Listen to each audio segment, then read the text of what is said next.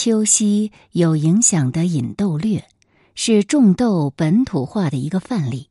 他将中医的语言和概念融入新的技术之中。最近，张家凤对此进行了详细论述。皮尔逊教授秋夕十九世纪初人们所知道的基本的技法，包括各种持刀的方式，在植入牛豆苗之前切开手臂、观察脓包以及转种牛豆苗的方法。以这些知识为基础，秋夕使用了针灸用语，将手臂上的切口定名为穴位，借用传统的排出胎毒的概念示意脓包。通过提供传统的术后复原的药方等等，将牛痘的操作本土化了。在附有小儿手臂穴位图的引逗略当中，传统医学语言的精致运用，完美的掩盖了两个重要的与传统医疗主流做法的不同之处，那就是通过流血的切口所进行的植入方式，以及动物成分不是经由口而进入人体。另外，由于广州麻风病很流行，秋夕在书中还特别增加了一条：反对为患麻风病的孩子进行接种，以防止传染。种豆这项皮尔逊及其译著原本意在向中国社会推销的特异非凡的域外技术，就这样在中国本土的情境当中被精细的包装在一种人们熟悉的语言之中了。关于做切口，秋夕在早期就有所创造。他不仅运用了穴位的概念，而且还采用了两只手臂各做两个切口的做法。女孩首先应在右臂上种豆，而男孩则在左臂。这样有别于皮尔逊只做一个切口，而且不分手臂的方法。后来的豆师就承袭了秋夕的想法，做四到六个切口。一些人甚至建议。对于年纪大的孩子，做八到十个切口，以便更彻底的将体内胎毒泄出。在秋夕著作的基础之上，其他的斗师著书立说，把传统医学概念和新思想融合在这个记忆当中。基于十九世纪初疫苗生产和保存技术上存在的困难，这种融合是必要的。当时疫苗生产和保存漫无标准。甚至欧洲也是如此，这个客观情况给予中国接种者提供了一个很大的发挥空间。皮尔逊在一开始就或多或少的觉察到了诸如假牛豆苗疫苗使用以及接种方法存在的种种问题。这一时期，牛豆苗的供应是由十三行商人资助的种豆善局予以保证的。善局用小礼物和金钱作为穷人孩子种豆和提供豆浆的补偿，以便整年的豆苗供应不绝。皮尔逊于一八三二年离开了中国，而这个善局在一八四二年前后遇到了财政危机。在加约翰于一八五九年在广州医院开办接种科室，以提供更为安全的进口牛豆苗的前后。本土的豆师就发展出了他们自己生产和保存牛豆苗的种种方法。当善局能保证持续提供新鲜的牛痘疫苗时，不论是皮尔逊还是丘西，都不赞成手臂到手臂接种以外的其他方法。但后来那些得不到这种牛痘苗的斗师，有时候就得临时准备他们自己的疫苗了。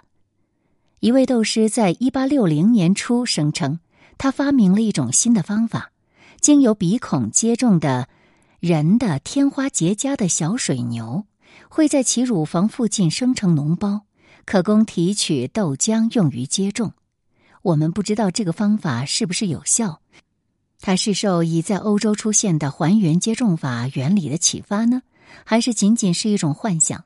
但这很好的说明了《斗师兼医书》的作者是如何通过将传统和新的技艺相结合，发展他们自己的独门技术的。同样的，在十九世纪后期，一些接种点声称曾购买从当地的牛身上提取的牛豆苗，这意味着一些地方已经成功的在牛身上制造出了牛豆。在牛豆苗保存问题上，皮尔逊和丘西提到了十九世纪初已经有的基本技术，那就是把干燥的牛豆苗置于象牙簪、鹅羽管当中，再用蜂蜜或蜡密封。根据皮尔逊的记载，这种情况下牛豆苗的有效期长达两个月。丘西进一步推广在使用前将干豆苗与人奶混合的方法。十九世纪下半叶，由于加约翰等人的努力，本地的豆师似乎也已经了解在甘油和玻璃管当中保存疫苗的知识，并有时进一步改进甚至创造他们自己的方法。有的将玻璃管埋在地下以保持牛豆苗活性，有的将豆苗密封在两片玻璃之间，或者是使用竹管或瓷管。还有的用干燥的桂圆干包住豆苗，存放在银、铜或明角匣内，或者是使用一个用蜡密封的水晶盒。其中一些做法很明显的来自传统人豆苗的保存方式。可以说，豆师兼医书作者有多少，保存豆苗和保持疫苗活性的方法就有多少。这个情况和欧洲差不多。对于接种所引起的疾病传染问题，秋西和其他广东斗师格外关注麻风病。据说，广东有一位极受欢迎的斗师，他能够娴熟的诊断出麻风病，在十九世纪七十年代因这项专长名声大噪。后来，其他省的斗师担心的是梅毒传染，他们认为麻风病基本上是广东风土问题。有人干脆建议，生病的孩子不应该接种牛痘，以免将他们的疾病传染给他人。而对于手臂到手臂种痘引发梅毒传染的担心是与日俱增。十九世纪初的欧洲也是如此。我们不知道这个想法是由西方人引入中国，还是中国的行医者自行提出的。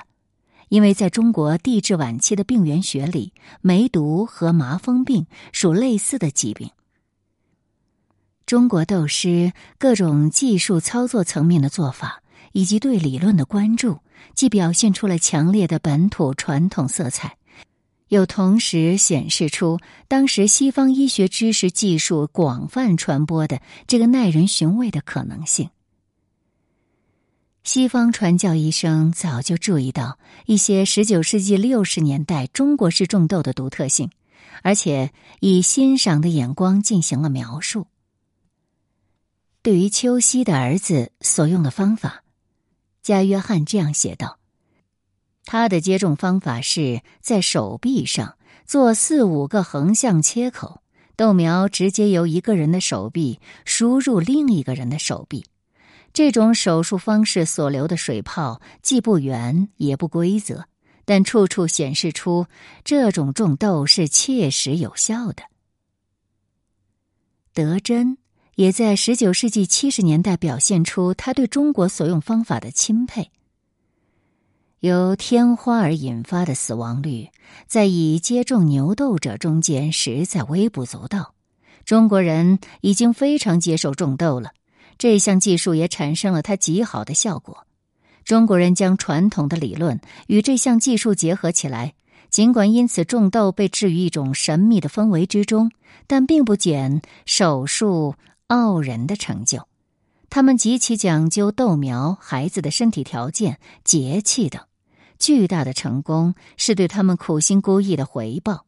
整个问题充满趣味，这里甚至有一些值得我们学习的地方。本土斗师对于发展他们自己的技术是严肃而认真的，而他们在地方和全国树立种豆声誉的努力也是毫不逊色的。为了达到这个目的，他们采取了几个策略：一个是建构一个首先来自欧洲，继而发扬自粤东的正统；另一个是争取官僚或是地方名流的背书，而这些人过去只推崇主流名医。第三个策略就是将种豆作为家族的事业，在知名的大师或先人的光环下茁壮成长。这些先人通常是著名豆书的作者。简而言之，他们采纳了精英医者提升社会地位的传统做法，尽管在过去以手艺为主的医匠们并不曾享有类似的声望。在某种程度上，在十九世纪广州特别的政治和文化氛围之下，种豆这门技艺由于源自欧洲，就大大提升了魅力。得到地位显赫的官僚士大夫的认可，也是让种豆成为享有声望的医疗手术的关键因素。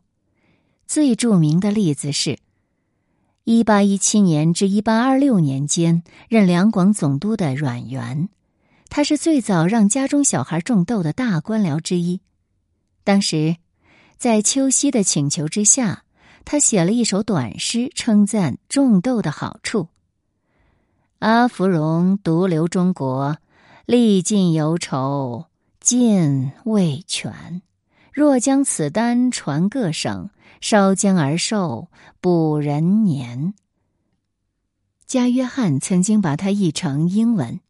清代的种豆文献以及现代中国史学家常征引此诗，因此在早期这项技艺就承载着丰富的政治意义。其含有的价值肯定不会因为它蛮夷的起源而稍减。秋夕也向别的广州地方名流祈求诗词和翰墨，这些人或是从种豆中获益，或者是因此成为他的好友。大多数人都与阮元所建的著名的学海棠有关系。一些版本的《引豆略》正文之前都附有这些诗词。其他的种豆论著，也时有当地官员或其他显赫人物所写的序言。地质中国的主流医学著作不乏由高官作序，但像十九世纪种豆书籍那样，有如此大量的显要官僚士大夫所做的题咏，还是相当罕见的。名流们认可种豆，其中一个重要原因是他们亲眼目睹了效果。通过实践，秋夕和最早的一批斗师小心的培育着他们与广州权势们，包括商人、学者和官僚等的关系。秋夕记载说，一八一六年，他曾为盐运使曾玉以及广东学政傅堂的幼儿种豆。秋夕与十三行商人和官僚的关系由其子继承。一八四七年。广东商人潘世成当时任职刑部，邀请邱熙来京种牛豆，费用由他支付。秋熙就派他的儿子秋昶前往。邱昶在京十多个月，进行种豆和传授技艺。十三行行商一八四二年失去了他们的贸易特权后，广东的斗师是否能够与大官僚保持同样的特殊关系，并不清楚。而中国其他地方的斗师在寻求官僚的支持方面依然表现积极，经常成功的被邀请为精英们的孩子种豆。十九世纪下半叶，种豆文献中由中高级官员书写的序言就显示出了这个趋势。被确定其合法性的种豆术，加上达官显贵们的认可，于是就成为受人尊敬的行业了。许多牛斗师在地方甚至全国都是家喻户晓的人物，与默默无闻的传统人斗师是大异其趣。广州的第一批斗师不但被地方志、医书记载，而且有人赋诗予以颂扬。后来出自他省的斗师也在当地甚至是在全国闯出名堂，尤其是那些与广东的斗师有关系的人。王敦甫。一八六五年的一份记述非常的生动。他说：“于少时游牧粤东，使阮太傅文达公都两广，重修省志。或见《志书杂录》中牛斗新书一篇，心甚奇之。后谒南海邱浩川先生，并读其《引斗略抄本》，由心慕焉。丁亥春，就牧楚南。”闻善化杨旭生夫子心意精此，与信之深，求之切。同样的，来自湖南茶陵的谭福思一八二二年游历粤东，并学会了种豆。后来他收了三位徒弟，杨旭，有可能这个和杨旭生是同一个人；王月川、邓富亨，他们把种豆技术带回了家乡。到了十九世纪六十年代中期，邱熙被尊奉为岭南第一位大师。谭福斯和他的徒弟杨旭是湖南和江西的大师，曾望言和扎吉仁是北京和江南地区的大师，而黄春甫则是上海地区的执牛耳者。这位黄春甫可能和上面提到的王敦甫是同一人。知名的豆师经常被邀请在他们家乡以外的地区种豆。我们已经引用了邱场的例子，他于十九世纪四十年代在北京种豆。七十年代，宁波种豆局也邀请了一位来自鄞县的名豆师陈继同。八十年代，湖南西部洪江的育婴堂邀请了一位来自该省北部城市武陵的有名豆师，为当地的孩子种豆。著名的斗师游历全国，或个人行医，或在局种豆。十九世纪有大量的类似记载，因此鲁迅听不懂为他种豆的豆官的说话，并不奇怪，因为这个人可能来自外乡，或许甚至是区域性或全国的知名人物。换言之，到了十九世纪后半期。通过省内或者是跨省斗士的行医网络，地区甚至全国的种豆市场正在发展。成名的斗师有时候会建立家族事业。来自四川的张崇树是广东某知县的兄弟，而且是邱熙的徒弟。张崇树给他师傅的著作写了续编，书籍由邱熙的子侄及徒弟所编校。后来，他将种豆引入四川，种豆就成了他的家族事业。最引人注目的种豆家族事业，不是别人，正是邱熙的。邱熙是《引豆略》一八一七年出版的唯一作者，但当他经过修订，并于一八四七年出版时，他众多的子孙曾孙都成了编者。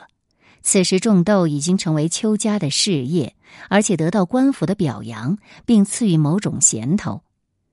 广州的传教医生在一八七六年这样写道：“在十二府的老宅中，种豆营生依然由他的儿子操持着。”许多十九世纪下半叶的种豆出版物显示，种豆是由众多家庭或是师徒构成的种豆馆所经营着。很明显，十九世纪广州种豆的成功普及，本土的豆师起到了关键作用。皮尔逊认为，由广东商人资助的善局对于牛豆苗的保存至关重要。同时，种豆成功极关键的因素是有中国豆师作为行动者，他们为首的是邱熙，他非常够资格执行种豆事业。他判断精准，才思敏捷，且持之以恒。秋熙和第一批豆师所使用的成功清除传统人豆接种者和药铺阻碍的关键策略是，在第一时间获得地方知名的官僚、商人和士大夫有效的、公开的认可，广泛宣扬这些达官显贵们对牛痘接种的赏识，是一种强有力的、公开的信号，那就是要封杀所有对于牛痘的可能的反对意见。而到了十九世纪下半叶和二十世纪初，广东商人在本地资助了许多善堂，向城市人口提供各种形式的救济，尤其是包括免费种豆的医疗服务。最早的一个是爱育善堂，建于一八七一年，创立资金是六万银元。此举引起了当时西方人的很大猜疑。传教士认为这个做法是为了向自己的百姓，并向世界展示他们能够维持自己的慈善机构，而且规模之大，把任何外国组织都比了下去。他们认为管理善堂的富裕商人太精明了，他们愿意提供大笔钱财，应该是他们另有图谋。广州的政府日益衰弱，中外之间越发不信任。在这样日益恶化的环境中，当地大商人在公共事务中继续发挥作用是很自然的事情。这些善堂的活动包括种牛豆，所雇佣的豆师在广东的偏远地方，甚至是在广西进行种豆。另一方面，一八三四年东印度公司在中国的商业垄断废除之后，尤其是在十九世纪四十年代广州开放后，英国商人在推动种豆上的地位下降了。在这一时期，十三行的种豆善局关闭，直到一八五二年。在从前的行商武敦元、潘有度等人的资助下，才重新建立。如同邱长所记载的那样，他当时被受命负责这个机构。然而，一八五六年的大火烧毁了整个十三行建筑，公所也未能幸免。从十九世纪六十年代开始，传教医生们，尤其是日益增多的美国人。在推动种豆之上积极活跃。加约翰在一八五九年在广州医院开办了豆科，每周四为孩子们种豆。除了为穷人种豆，广州医院还是随时为中国南方各地供应疫苗的地方。加约翰还准备了关于在温暖的气候下保存豆荚的小册子，在广州城散发。他介绍的应该是疫苗在甘油和玻璃管中保存的方式，这是当时欧洲研发的方法。对十九世纪初广州牛痘接种的研究显示了，这种新的域外的医疗技术的引入是如何在传统社会中开辟了一个新的公共卫生空间。在这个过程中，本土牛痘师起了关键作用。中外商人以及传教医生也付出了努力，而官僚却没有参与。在强大的现代化国家必须要组织公共卫生这种意识出现之前，种豆的制度就是这样在广州建立起来了。